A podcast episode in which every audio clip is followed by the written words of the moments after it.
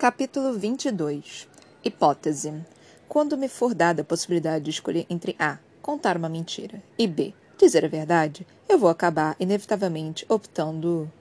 Não. Não dessa vez.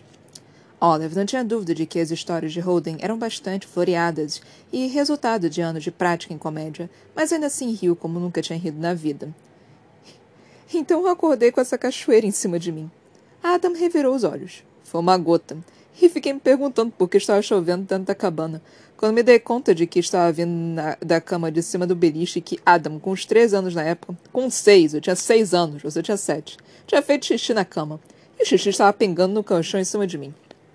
Olive cobriu a boca com a mão, sem conseguir muito bem esconder seu divertimento, assim como já tinha falhado quando Holden havia contado do filhote de dálmata que mordera a bunda de Adam através da calça jeans, ou que ele foi escolhido como o aluno com mais chance de fazer as pessoas chorarem no anuário de ensino médio. Pelo menos Adam não parecia constrangido, nem mesmo perturbado, como ficou na hora que Rodan falou sobre ele estar de olho nela. O que explicava muita coisa. Tudo, talvez. Cara, seis anos. Disse Malcolm, então balançou a cabeça e secou os olhos. Eu estava doente. Ainda assim, meio velho demais para um acidente desses. Adam apenas encarou Malcolm até que ele abaixasse a cabeça. É, talvez fosse não tão velho assim, murmurou Malcolm. Havia uma tigela enorme de biscoitos da sorte do lado da caixa. Olive percebeu na hora em que estavam saindo do restaurante. Soltou um gritinho e mergulhou a mão para pegar quatro pacotinhos de plástico. Entregou um para Malcolm, um para Holden e um para Adam, com um sorriso sarcástico. Você odeia isso, né? Não odeio. Ele aceitou o biscoito. Só acho que tem gosto de isopor. Provavelmente tem o mesmo valor nutricional também resmungou Malcolm enquanto saíam para a umidade fria do começo da noite. Surpreendentemente, ele e Adam estavam descobrindo várias coisas em comum. Não chovia, mas a rua brilhava sob a luz do poste. Um vento suave fazia as folhas farfalharem e gotas isoladas caírem no chão. O ar fresco entrava nos pulmões de Olive, uma sensação agradável depois de horas dentro do restaurante. Ela desceu as mangas da blusa e acidentalmente tocou o abdômen de Adam. Sorriu para ele, fingindo pedir desculpas. Ele ficou carado e desviou o olhar. Aquele que ri de si mesmo nunca faltarão motivos para rir. Leu Holden. Ele colocou um pedaço do biscoito na boca e refletiu sobre a mensagem. Isso é sacanagem?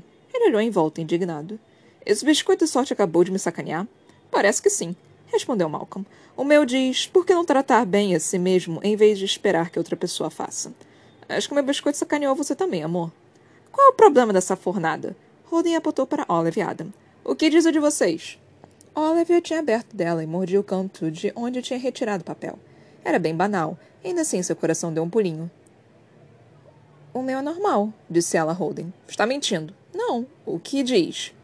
Nunca é tarde demais para dizer a verdade. Ela deu de ombros e se virou para jogar fora a embalagem. No último momento, decidiu guardar a tirinha de papel no bolso de trás da calça jeans. Adam, abre o seu. Não. Anda logo. Não vou comer esse pedaço de isopor só para não ferir seus sentimentos. Você é um péssimo amigo. De acordo com a indústria de biscoitos da sorte, você é um péssimo namorado, então. Dá aqui, interrompeu Olive, tirando o biscoito da mão de Adam. Eu como e leio a frase. O estacionamento estava totalmente vazio, a não ser pelos carros de Adam e Malcolm. Holden tinha vindo do aeroporto de carona com Adam, mas ele e Malcolm ia passar a noite no apartamento de Holden para levar Fleming, o cachorro, para passear. Adam vai te dar uma carona ou? Não precisa. É uma caminhada de menos de 10 minutos daqui para casa. Mas e a sua mala? Não é pesada e eu.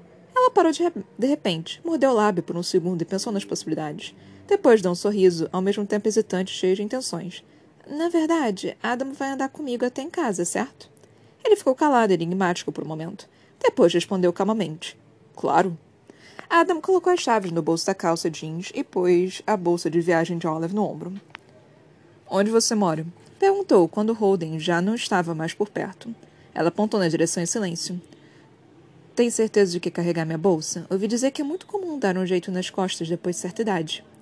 Ele a fuzilou com um olhar, e Olive sorriu enquanto saiu andando do estacionamento. A rua estava silenciosa, a não ser pelas solas do All-Star do concreto molhado e pelo carro de Malcolm passando ao lado deles alguns segundos depois. Ei! chamou Holden do banco do passageiro. O que biscoito sorteado dizia? Ahn. Ela fingiu olhar a tira de papel. Nada demais. Só Holden Rodrigues, PHD, é um mané. Malcolm acelerou o carro e Holden levantou o dedo do meio, fazendo Olive cair na gargalhada. O que está escrito de verdade? Perguntou Adam quando enfim se viram sozinhos. Oliver entregou o papel amassado e ficou em silêncio quando ele se virou para ler sob a luz do poste. Não ficou surpreso ao ver um músculo se mover em seu maxilar, nem quando ele colocou o papel no bolso da calça. Ela sabia o que dizia afinal. Você pode cair de amores. Alguém vai te segurar. A gente pode falar sobre Tom? Perguntou ela, desviando de uma poça. Não precisa, mas se puder. A gente pode. Deve. Em seco. Tom vai ser demitido de Harvard, é claro. Outras medidas disciplinares ainda estão sendo decididas. Foram várias reuniões até tarde da noite ontem. Ele deu uma olhada rápida para ela. Por isso não liguei para você mais cedo. O coordenador do título 9 de Harvard deve entrar em contato com você em breve. Que bom. E o seu subsídio? Max lá de Adam ficou tenso. Não sei. Vamos pensar em alguma coisa. Ou não. Não estou muito preocupado com isso no momento.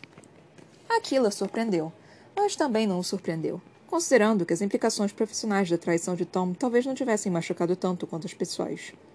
Sinto muito, Adam. Sei que ele era seu amigo. Não era. Adam de repente parou no meio da rua. Virou-se para ela, os olhos castanhos e brilhantes. Eu não tinha ideia, Olive. Pensei que conhecia o cara, mas. Engoliu em seco. Nunca devia ter confiado você a ele. Me desculpa. Ele disse confiado você, como se ela fosse algo especial e precioso. Seu tesouro mais amado. Aquilo a deixou arrepiada, com vontade de rir e chorar ao mesmo tempo. Feliz e confusa. Eu eu tive medo de que você ficasse com raiva de mim por estragar as coisas. Sua relação com Tom e talvez. Talvez você não poder mais se mudar para Boston. Ele negou com a cabeça. Não me importo. Não me importo nem um pouco com nada disso. Eles ficaram se olhando por um longo momento. A boca de Adam remoendo algo, como se estivesse engolindo o restante das palavras. Ele não continuou. Então Olive fez que sim, virou para frente e seguiu andando. Acho que encontrei outro laboratório, disse ela para terminar minha pesquisa. Fica perto, então não vou ter que me mudar ano que vem. Ela colocou o cabelo atrás da orelha e sorriu para ele. Havia algo essencialmente agradável em tê-lo assim ao lado. Físico, inquestionável. Ela sentia, no nível meu visceral, a alegria intensa que sempre acompanhava a presença dele. De repente, Tom era o último assunto que Olive queria discutir com Adam. O jantar foi legal. E você tinha razão, aliás, completou ela. Sobre a gororoba de abóbora? Não, isso estava maravilhoso. Sobre Holden. Ele é mesmo insuportável. Você passa a gostar mais dele depois de uma década ou um pouco mais. Passa? Não, na verdade não. Pobre Holden. Ela soltou uma risadinha. Mudando de assunto, você não era o único que lembrava. Ele olhou para ela. Lembrava do quê? Do nosso encontro. Aquele no banheiro quando eu vim para a entrevista. Olive achou ter visto o passo dele vacilar por meio segundo. Ou talvez não. Ainda assim, havia um toque de incerteza no suspiro que ele deu. Você lembrava mesmo? Sim. Só demorei um pouquinho a perceber que era você. Por que não disse nada? Ela estava curiosa demais para saber o que vinha passando na mente de Adam nos últimos dias, semanas, anos. Já havia começado a imaginar um pouco, mas algumas coisas ele mesmo teria que explicar. Por que você se apresentou como se a gente não se conhecesse? Respondeu ele. Ela achou que ele estava um pouquinho corado. Talvez não, Talvez fosse impossível ter certeza sobre aquele céu sem estrelas e a luz fracas da rua. Eu. Continuou ele. Eu já pensava em você. Fazia anos. Não queria que. Ela imaginou como havia sido. Eles passavam um pelo outro nos corredores, tiveram diversos simpósios de pesquisa e seminários do departamento juntos. Ela não tinha pensado em nada disso, mas agora imaginava o que ele tinha pensado. Há anos que ele não parava de falar dessa garota incrível, mas se preocupava porque eram do mesmo departamento. Holden tinha dito. E Oliver havia presumido tanta coisa, como tinha se enganado. Não precisava ter mentido, sabe? Disse ela, sem acusá-lo. Ele ajustou a alça da bolsa do ombro. Não menti. Meio que mentiu. Promissão. Verdade. Você ficou. Ele apertou os lábios. Ficou chateado? Não, de jeito nenhum. Não é uma mentira tão ruim, não é? Ela roeu as unhas do polegar. Eu fiz muito pior. E também não falei sobre o encontro do banheiro, mesmo depois de ligar os pontos. Ainda assim, se você estiver. Não estou chateada, disse ela, gentil, mas decidida. Encarou Adam, querendo que ele entendesse, tentando descobrir como contar para ele, como mostrar para ele. Eu estou. outras coisas. Ela sorriu. Contente, por exemplo, que você tenha se lembrado de mim, guardado a lembrança daquele dia. Você. Ele fez uma pausa. Você é muito memorável. Haha, não sou mesmo. Eu não era ninguém, só parte de um grupo enorme de novatos. Ela deu uma risada autodepreciativa e olhou para os pés. Seus passos tinham que ser bem mais rápidos para acompanhar as pernas compridas de Adam. Rodiei meu primeiro ano. Foi muito estressante. Ele olhou para ela, surpreso. Você se lembra da primeira vez que falou no seminário? Perguntou Adam. Lembro. Por quê? Você chamou seu discurso de turbinado e colocou uma foto de a nova geração nos seus slides. Ah, é mesmo, eu coloquei. Ela deu risada. Não sabia que você era fã da Jornada nas Estrelas. Tive uma fase. E no piquenique daquele ano em que choveu, você ficou brincando por horas com os filhos de alguém. Eles amaram você. Tiveram que arrancar o mais novo do seu colo para conseguirem colocá-lo dentro do carro. Os filhos da, da doutora Moss. Ela olhou para ele, curiosa. Uma brisa passou e bagunçou os cabelos de Adam, mas ele não pareceu se incomodar. Não sabia que você gostava de crianças. Achei que era o oposto, na verdade. Ele ergueu uma sobrancelha. Não gosto de pessoas de 25 anos que agem como criancinhas. Não me importo quando elas realmente têm três anos. Olive sorriu. Adam, o fato de você saber quem eu era, isso influenciou sua decisão de embarcar no namoro de mentira? Pelo menos uma dúzia de expressões diferentes passaram pelo rosto de Adam enquanto ele buscava uma resposta, mas ela não conseguiu decifrar nenhuma. Eu queria ajudar você, Olive. Eu sei. Acredito. Ela passou os dedos na boca. Mas era só isso? Ele apertou os lábios, soltou o ar, fechou os olhos e, por um segundo, pareceu que alguém arrancava seus dentes de sua alma. Então respondeu, resignado: Não. Não. Repetiu ela, pensativa. É aqui que eu moro, aliás. Ela apontou para o prédio de tijolos na esquina. Certo. Adam olhou em volta, analisando a rua. Quer que eu carregue sua bolsa lá para cima? Eu. Talvez depois. Antes preciso de dizer uma coisa. Claro. Ele ficou parado na frente de Olive ela olhou para ele, para as linhas de seu rosto lindo e familiar. Havia apenas uma brisa fresca entre eles e uma distância que Adam parecia decidido a manter. Seu namorado de mentira teimoso, único de um jeito maravilhoso e perfeito, deliciosamente singular. Olive sentiu seu coração transbordar. Ela respirou fundo. O negócio é o seguinte, Adam. Eu fui uma idiota. E estava errada. Ela mexia, nervosa, numa mecha de cabelo. Depois pôs a mão na barriga e. Está bem. Está bem e dizer a ele. Ia fazer isso. Agora. É tipo. Tipo teste hipóteses na estatística, acrescentou ela. Erro tipo 1. É assustador, né? Ele franziu a testa. Dá para ver que não tinha a menor ideia de onde ela queria chegar. Erro tipo 1. Um falso positivo. Pensar que alguma coisa está acontecendo quando não está.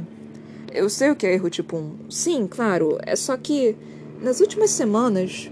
O que me apavorava era que eu estivesse interpretando errado a situação que me convencesse de algo que não era verdade, que visse algo que não estava ali apenas porque eu queria ver. O pior pesadelo de um cientista, certo? Sim. Ele franziu as sobrancelhas. É por isso que na análise você determina um nível de significância aqui. Mas a questão é que o erro tipo 2 é ruim também. Ela olhou bem dentro dos olhos dele, hesitante e urgente ao mesmo tempo. Estava com medo, com muito medo do que estava prestes a dizer, mas também extasiada porque enfim ele ia saber, determinada a colocar para fora. É, Concordou ele, devagar e confuso. Falsos negativos são ruins também. Essa é a questão com a ciência. Somos levados a acreditar que falsos positivos são ruins, mas os falsos negativos são tão assustadores quanto. Ela fez uma pausa. Não conseguia enxergar algo mesmo que esteja na frente dos seus olhos. Deixar de ver algo de propósito apenas porque está com medo de ver coisas demais. Está dizendo que o ensino de estatística é inadequado? Ela deu uma risada e de repente sentiu um calor, mesmo no frio escuro da noite. Seus olhos começaram a arder. Talvez. Mas também acho que eu tenho sido inadequada. E não quero mais ser. Olive. Ele deu um passo para frente, apenas poucos centímetros. Não o suficiente para um abraço, mas sim para sentir seu calor. Você está bem? Aconteceram muitas coisas antes de conhecer você. E acho que elas me deixaram meio confusa e deprimida. Na maior parte do tempo, vivo com medo de ficar sozinha e posso te contar um dia sobre isso se quiser. Primeiro preciso entender eu mesmo por que me esconder atrás de um escudo de mentiras para ser uma ideia melhor do que admitir pelo menos um pouco da verdade. Mas eu acho. Ela respirou fundo, um pouco trêmula. Sentiu uma lágrima, uma só descer pelo rosto. Adam viu e mexeu a boca para dizer o nome dela, sem som. Acho que em algum momento no meio do caminho eu esqueci que era alguém. Esqueci de mim mesma. Foi ela que chegou mais perto, que colocou a mão na barra da camiseta dele, segurou com cuidado e se agarrou a ela que começou a tocá-lo enquanto sorria e chorava no mesmo tempo. Tem duas coisas que eu preciso te contar, Adam. O que eu posso? Por favor, só me deixa contar. Ele não era muito bom nisso, em ficar parado, sem fazer nada, enquanto os olhos dela ficavam mais e mais cheios de lágrimas. Dá para ver que ele se sentia inútil, as mãos caídas ao lado do corpo, com os punhos fechados. E ela? Ela amava ainda mais por isso, por olhar para ela como se fosse o começo e o fim de cada um de seus pensamentos. A primeira coisa é que eu menti para você. E minha mentira não foi só por omissão. Olive, foi uma mentira real. Péssima. Idiota. Eu deixei você. Não. Eu fiz você pensar que eu gostava de outra pessoa quando na verdade eu não gostava. Nunca gostei. Ele colocou a mão no rosto dela. O que você está. Mas isso não é muito importante. Olive. Ele a puxou mais para perto, pressionando os lábios na testa dela. Não importa. Qualquer, qualquer que seja o motivo pelo qual está chorando, vou dar um jeito. Vou consertar, eu. Adam. Interrompeu ela com um sorriso molhado. Não é importante porque a segunda coisa, isso sim é o que vale. Eles estavam muito próximos agora. Ela sentia seu cheiro, seu calor, as mãos dele estavam no rosto dela, os polegares secando as bochechas. Minha linda, murmurou ele. Qual é a segunda coisa? Ela ainda chorava, mas nunca estivera tão feliz. Então disse, provavelmente com o pior sotaque que ele já tinha ouvido: Ik hu van Adam.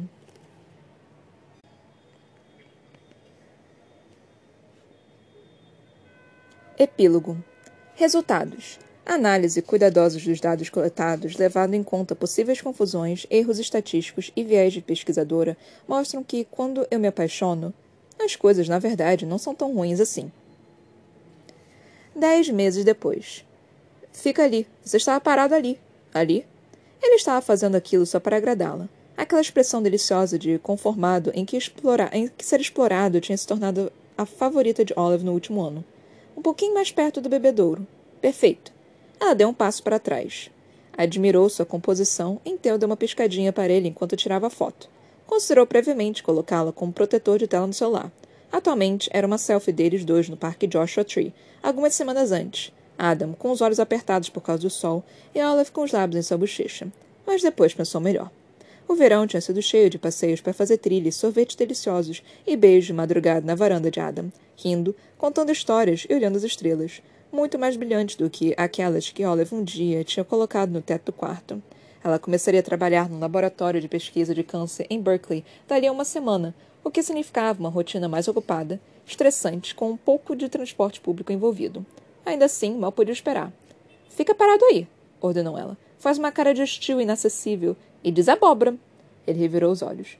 O que vai fazer se alguém aparecer? Olive olhou em volta. No prédio de biologia, o corredor estava silencioso e deserto, e a luz baixa da noite deixava o cabelo de Adam quase azul. Estava tarde, era verão e fim de semana, ainda por cima. Ninguém ia aparecer.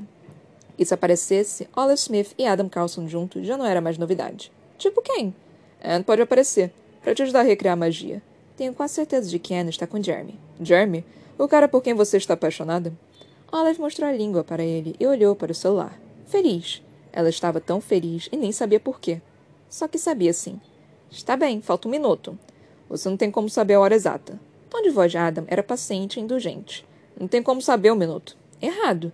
Eu fiz uma transferência de proteína naquele dia. Olhei meus registros no laboratório e reconstruí o tempo e o local, até com margem de erro. Sou uma cientista minuciosa. Hum.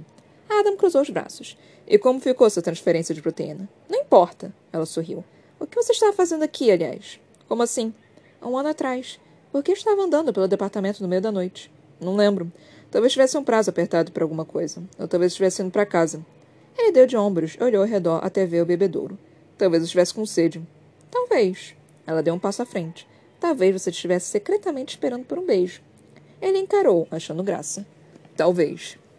Ela deu mais um passo, depois outro e outro. Então seu alarme tocou uma vez, bem quando ela estava na frente dele.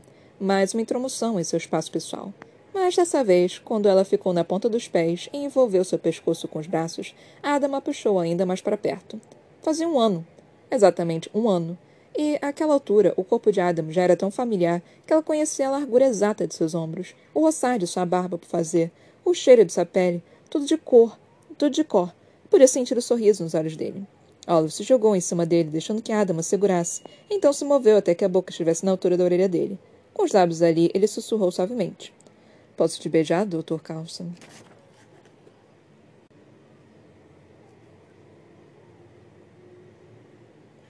Nota da autora.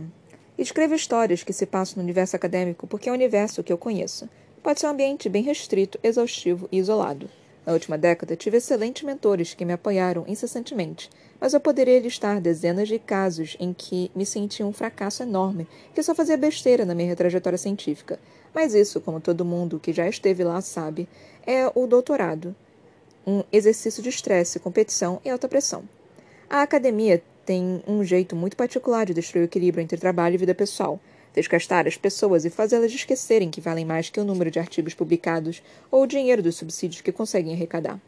Pegar aquilo que mais gosto de fazer, escrever histórias românticas e colocar como pano de fundo a vida acadêmica nas áreas STEM tem sido surpreendentemente terapêutico.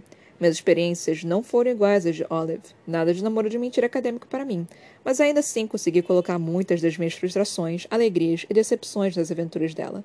Assim como Olive, nos últimos anos, eu me senti sozinha, determinada, indefesa, assustada, feliz, encurralada, inadequada, incompreendida, empolgada. Escrever A Hipótese do Amor me deu a oportunidade de retomar essas experiências com um toque de humor e, às vezes, autoindulgência e perceber que poderia colocar minhas próprias dificuldades sob outra perspectiva, e até rir delas de vez em quando. Por esse motivo, e eu sei que não deveria dizer isso, este livro tem tanto significado para mim quanto minha tese de doutorado. Está bem, é mentira. Tem muito mais significado. Se você não está familiarizado com esse ambiente, eis algumas considerações sobre um assunto que aparece bastante no livro. O título 9 é uma lei federal americana que proíbe qualquer tipo de discriminação baseada em gênero em todas as instituições que recebem recursos federais ou seja, a maioria das universidades. Ela obriga as universidades a reagir e tomar medidas cabíveis em situações de má conduta que vão desde ambiente de trabalho hostis a assédio e agressão. As universidades que têm acesso aos recursos têm coordenadores de Título 9, cujo trabalho é lidar com queixas e violações, além de informar a comunidade acadêmica sobre seus direitos. O Título 9 tem sido crucial para garantir acesso igualitário à educação e proteger estudantes e funcionários contra discriminação baseada em gênero.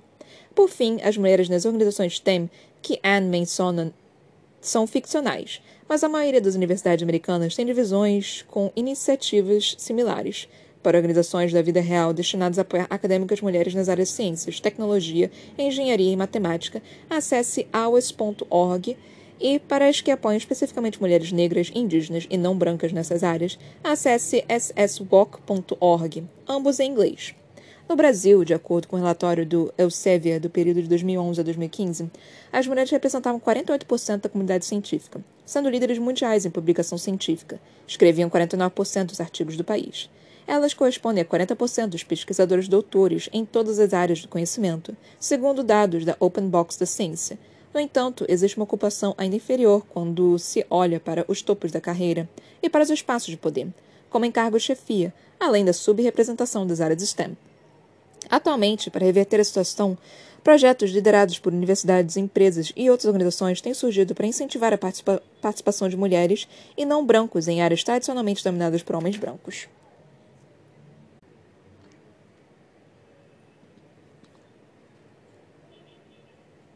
Agradecimentos. Para começar, permito-me dizer. Ah, já, já, já, já, já. Nem acredito que este livro existe. Sério mesmo. Ah, já, já, já, já, já.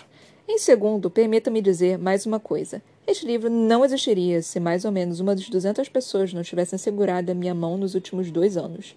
Deixa para a música dos créditos. Em uma ordem bastante desorganizada, preciso agradecer a Tao Lee, minha maravilhosa gente. Sua DM no Instagram mudou e a minha vida para muito melhor. Sarah Bloomstock, minha fantástica editora, que não é aquele tipo de editora. Rebecca e Alana, minhas primeiras leitoras beta, e um destaque para Alana por ter dado o título meus gremlins por serem gremaliciosos, papai Lucy e Jen, obrigada por todas as leituras e por me apoiarem infinitamente, Claire, Court, Julie, Katie, Kat, Kelly, Margaret e minha esposa Sabine, Alimon, assim como Jess, Chef e Trix, meus gremlins honorários. As parceiras de My Words Are Hard por ouvirem minhas reclamações. Celia, Kate, Sarah e Victoria, a meus TMers, que acreditaram em mim desde o começo. Court, Danny, Christy, Kate, Mar, Marie e Rochelle. Katie, por ter sido a primeira pessoa na vida real que me fez acreditar que eu poderia falar sobre tudo isso. Margot Lipschutz e Jenny Conway, que deram opiniões preciosas depois de ler os primeiros rascunhos. Frankie, pelas informações sempre oportunas. Psy, por me inspirar com sua bela escrita. As Berklets, pelos arremates a Sharon Ibbotson pelas inestimáveis opiniões editoriais e pelo encorajamento. Stephanie, Jordan, Lindsay, Meryl e Kat, por lerem o manuscrito e ajudarem a consertá-lo. Lilith, pela arte incrível e a capa maravilhosa, assim como o pessoal da Penguin Creative, Bridget O'Toole e Jessica Brock, por me ajudarem a convencer as pessoas a ler este livro. Todo mundo na Berkeley que ajudou este manuscrito a tomar forma nos bastidores. Ryan Johnson por fazer a coisa que me inspirou a fazer todas as coisas. A verdade, a verdade é que nunca me vi como alguém capaz de escrever algo além de artigos científicos. E provavelmente nunca teria escrito se não fosse todos os autores de fanfic que publicam histórias maravilhosas na internet me encorajaram a começar a escrever. E com certeza eu não teria tido a coragem de produzir uma história original de ficção se não fosse o apoio, a torcida, o incentivo e as críticas construtivas que recebi de toda a comunidade de fãs de Star Trek e Star Wars. A todos que deixaram comentários de elogios para minhas ficções, que me escreveram nas mídias sociais que me mandaram DM, fizeram arte para mim ou mood boards, que torceram por mim ou dedicaram tempo para ler algo meu. Obrigada. De verdade, muito obrigada. Devo muito a vocês. Por último, e vamos falar a verdade, com certeza também o menos importante, obrigado sem muito entusiasmo para Stefan, por todo amor e toda paciência. É melhor não estar lendo isso, seu hipster pretensioso.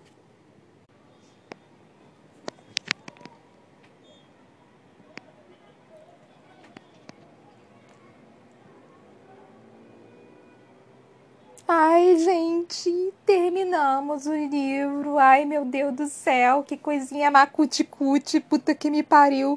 O final, ah, cara, o final, honestamente, que poderia ter me dado mais informação.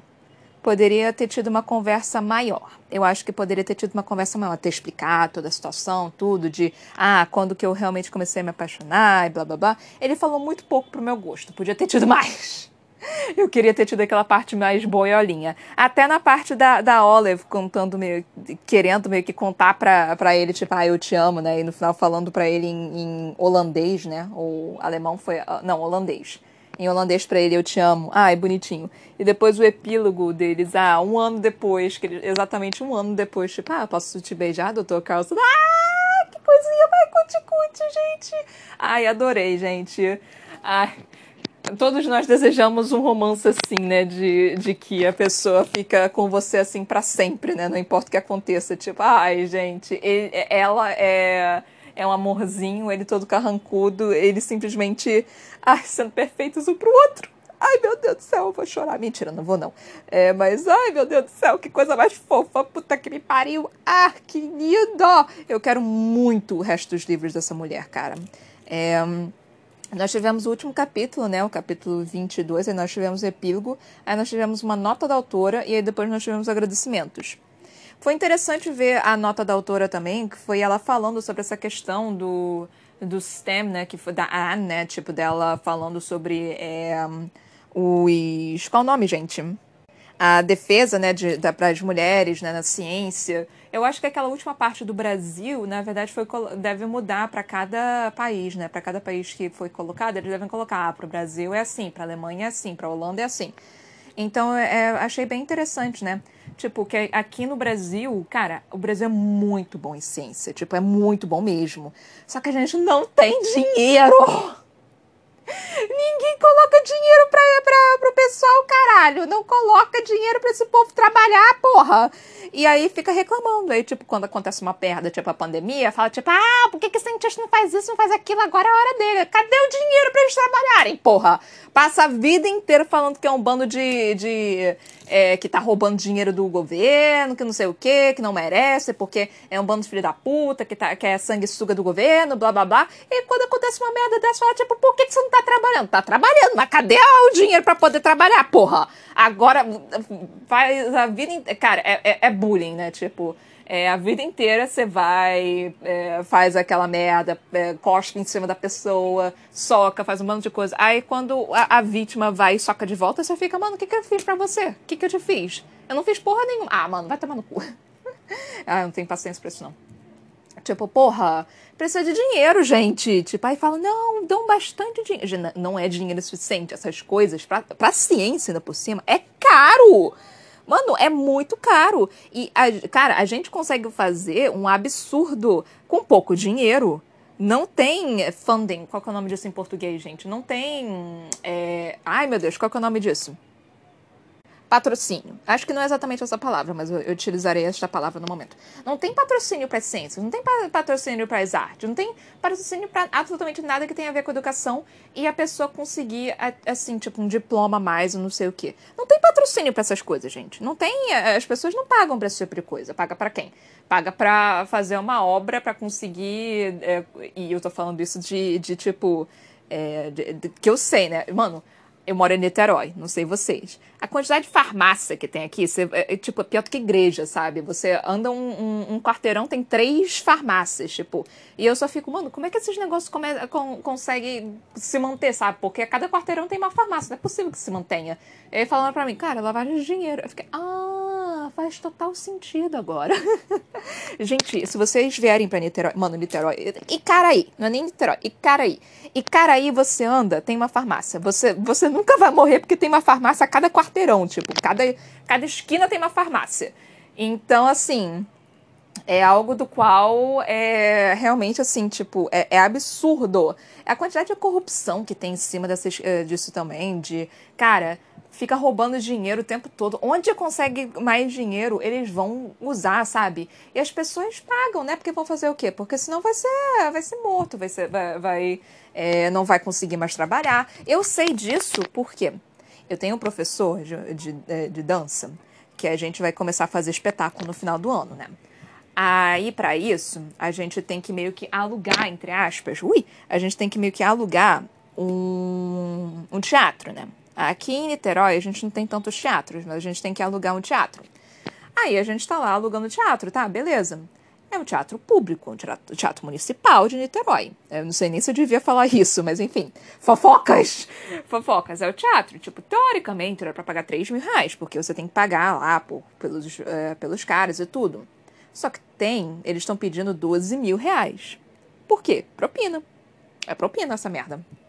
E eles fazem isso, todo mundo sabe disso. Você pergunta para qualquer pessoa que, que trabalha dentro do. É, dentro desse universo de dança, isso já, já acontece tipo há anos. Há anos. Por quê?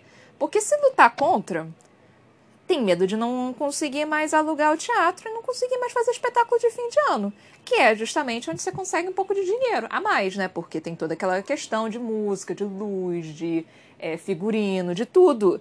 É o grande, tipo, olhe para nós, né? E aí você vai e paga a propina. Você vai ter que pagar a propina.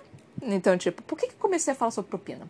Porque, ah, sim, porque a gente não tem dinheiro suficiente para poder fazer isso e a, a, quantidade de corrupção que tem dentro desses lugares é, é, é, absurdo. E por isso que a gente, as pessoas que estão realmente tentando fazer as coisas certas é, não, não conseguem. Então, tipo, porque por causa dessa merda de que fica pegando propina, fica, é, fica desviando dinheiro. A gente consegue dinheiro, a gente consegue dinheiro depois de muito suor, sangue, choro e tudo. É, então, tipo, porra, é absurdo. Eu falo isso como uma estudante, né? Tipo, porra, é absurdo. Eu vi o que os meus professores passaram na época que teve seis meses, seis meses de greve na UERJ. Por quê? Porque os professores não tinham dinheiro para pegar um ônibus, sabe? Tava três meses atrasado. Vocês têm noção do que é três meses de atraso de, de, é, de salário? Não tinha dinheiro para pegar o ônibus, gente. E é um absurdo, é um absurdo terem feito isso. E a gente ficou seis meses de greve. Foi ótimo. O bom foi que foi no ano que eu entrei, tinha acabado de passar pra UERJ, aí foi seis meses de greve, eu só fiquei, tá, tudo bem, pelo menos eu posso relaxar, não preciso estar me sentir culpada que eu, que eu tô olhando pro teto, porque assim, eu passei, eu passei, eu não tenho o que fazer. Eu tô, tô só esperando minha faculdade voltar. Ah, esse tempo foi, foi meio que. É porque eu tinha acabado de sair de, de cursinho também, né? Na época de cursinho, quem passou sabe na época de cursinho, se você não está estudando, tipo, a cada segundo que você respira, você se sente culpado. Então eu tava, eu tinha que monitorar minha cabeça falando, tipo, tá, tudo bem, você não está estudando porque não tem nada para estudar. Você passou para a faculdade, você pode relaxar. então era. É, nossa, gente, ai, que crueldade que a gente sente, né? Meu Deus do céu, por que, que a gente vive isso? Puta que me pariu. Mas enfim.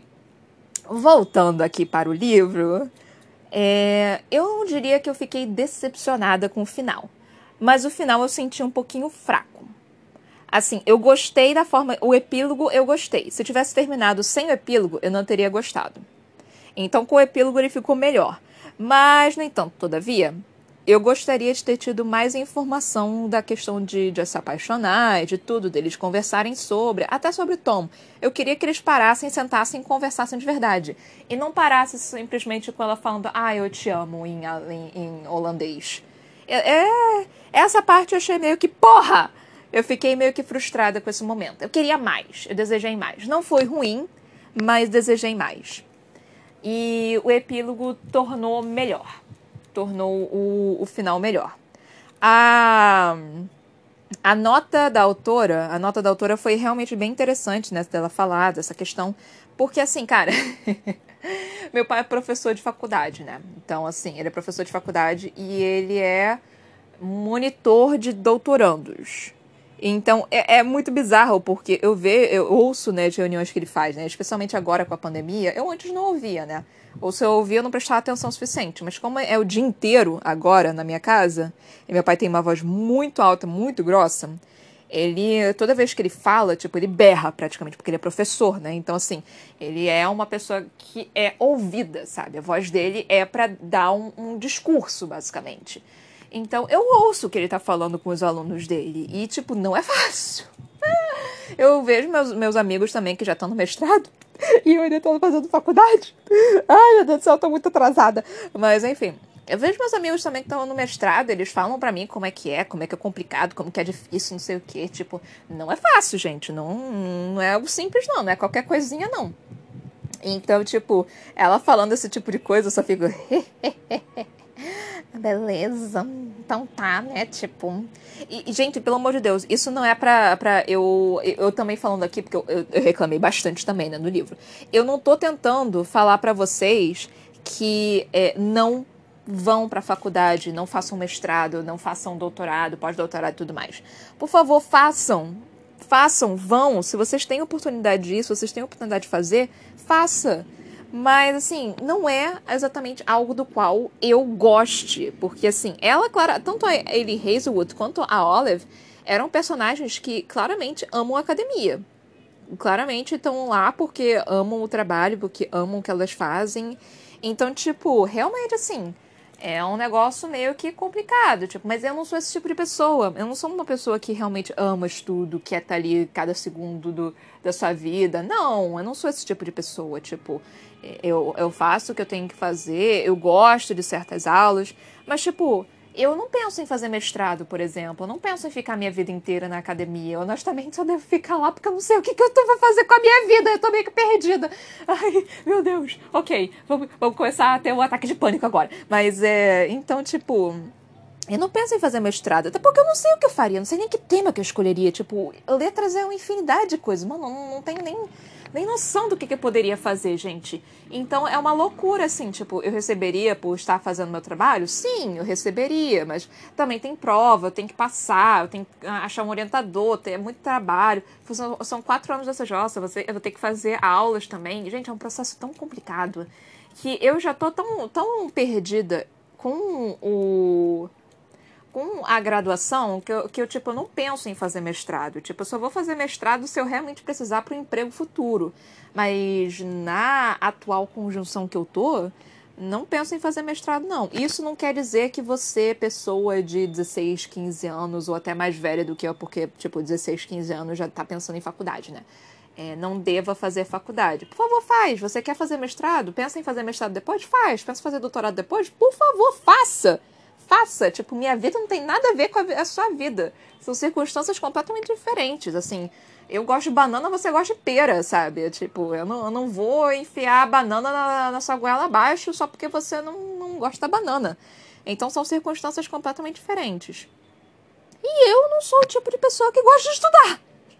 Eu não sou o tipo de pessoa que me vê assim na academia. Tipo, eu, obviamente, se eu, se eu preciso fazer um trabalho, se eu preciso fazer uma aula, que eu sou professora de inglês, se eu preciso fazer uma aula eu preciso, e eu quero fazer um trabalho direito, eu vou lá, eu sento, sento meu rabo no computador, eu estudo, eu faço um trabalho todo bonitinho, eu deixo todo um, todo um negócio todo bonitinho, eu faço tudo direitinho, eu pesquiso, até porque eu não quero parecer idiota para as pessoas, né?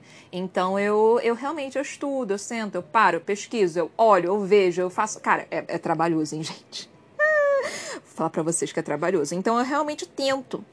Então, tipo, eu não, não quero fazer as coisas meia boca também, né? Mas não é o tipo de coisa, assim, passar minha vida inteira estudando também. Depois de um tempo você tem tudo, todo esse materialzinho bonitinho ali, aí você nem precisa fazer mais nada, você só fica relaxando e só dá um para cada pessoa, assim, que parecer tão lindo.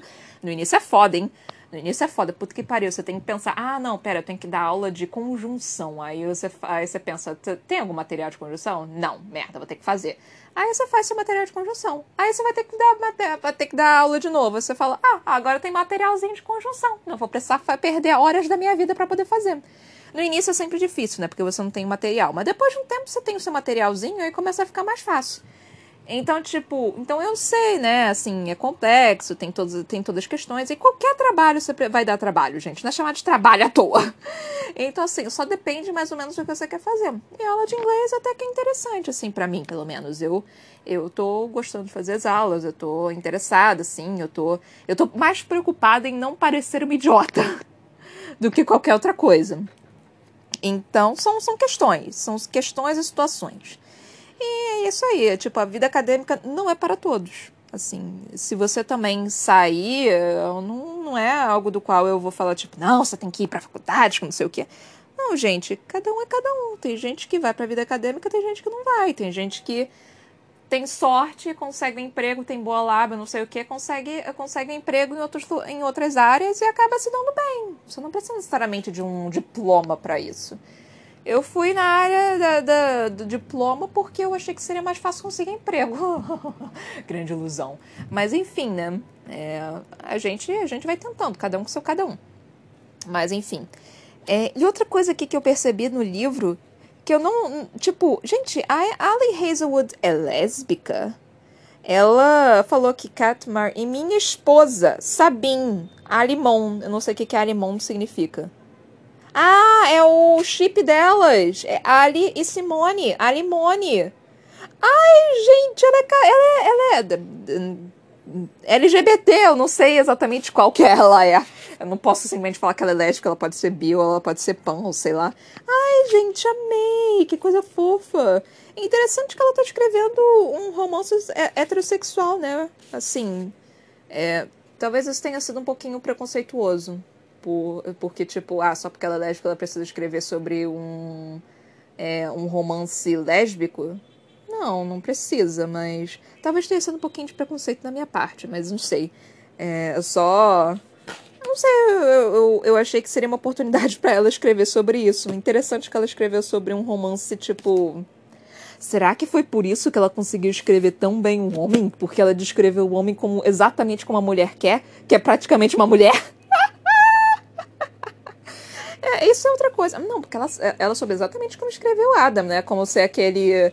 A, a, aquele arrogante, mas não tão arrogante, aquele, aquele homem assim que, tipo, você suspira a cada segundo, tipo, mesmo sendo meio que um babaca. Gente, ela soube descrever perfeitamente, assim, um, o, o Carlson.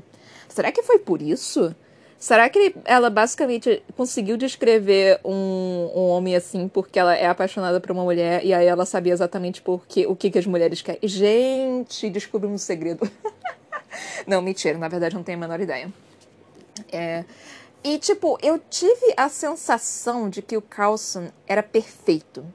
Durante, lendo essa porra desse livro todo, eu tava tipo, gente, o Carlson é, é, é perfeito, assim, tipo eu tive toda. E, e, outra coisa também, eu reclamei aqui, o, uh, não reclamei exatamente, mas é porque tava tão. É, de consenso, né? Tipo, a pessoa tava o tempo todo perguntando: tá tudo bem, tá tudo bem, tá tudo bem. Mano, o homem não faz isso! Gente, gente, ai meu Deus, o meu. Cara, o meu cérebro agora fez. Pum! Porque, cara, isso é uma coisa muito de mulher. Isso é uma coisa que mulher faz o tempo todo. Tipo, você tá gostando? Você tá, tá legal? Me, me fala o que, que você quer, não sei o que. Homem não faz isso, gente! Gente! Meu Deus! Gente, pelo menos eu nunca fiquei com um homem que realmente faz isso. Tipo, pergunta de vez em quando, mas depois que tá lá, você não pergunta mais. Você só. É, você, você não continua perguntando. Você pergunta uma vez e continua, e é isso aí. Assim, você não pergunta 50 vezes. Eu reclamei isso com vocês, que tava, que tava tipo, tava dando é, margem pra, pra, pra parar, tipo, o tempo todo.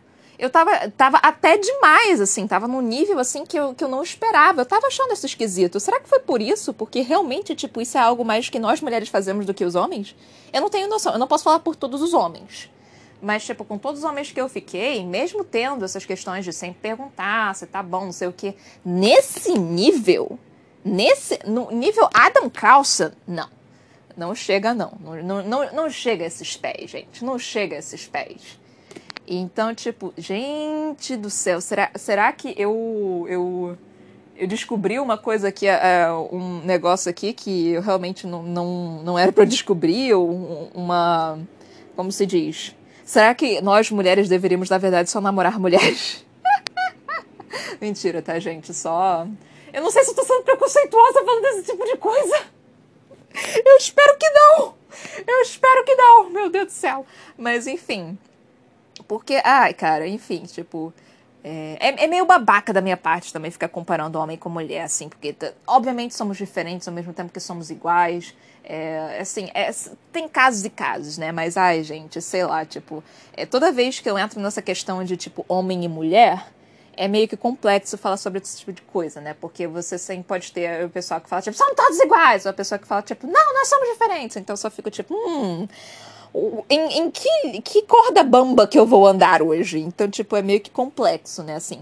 Então eu vou falar até certo ponto que alguém me chamar de uma filha da puta ou alguma coisa assim. Não, pelo amor de Deus, só não me xinga. É, só, só, só me dá um toque, como eu já falei aqui diversas vezes, tipo, hum, aqui você meio que foi, tá? Assim, tipo, presta, presta atenção na próxima vez que você for falar sobre isso, que talvez realmente seja. Aí você só me dá, você só me dá um toque assim, tipo, só tipo, hum, talvez seja, talvez não seja, enfim. Mas é. pra reclamar, o pessoal sabe, né? Então, assim, tipo, eu, eu espero que alguém que, que tenha se sentido ofendido qualquer coisa é, venha falar pra mim, né? De, de que, ah, não, não, não foi legal, não sei o quê. Mas enfim, né, gente? Ai, gostei, esse livrinho maravilhoso. Essa, essa coisa mais cuticute e fofis que existe. Ai, gente, que coisa mais linda. Adorei, adorei real.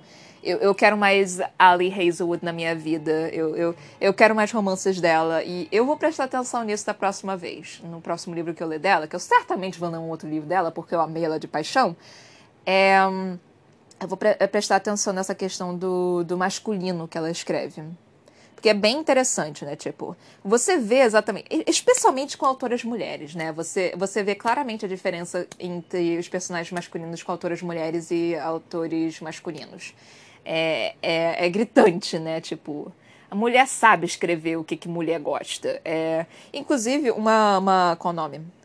Uma. Na é teoria. Uma curiosidade para vocês que o Finn Rider, né, tipo o namorado da Rapunzel, ele foi um dos homens mais assim bem vistos sobre todos, eh, por todas as mulheres.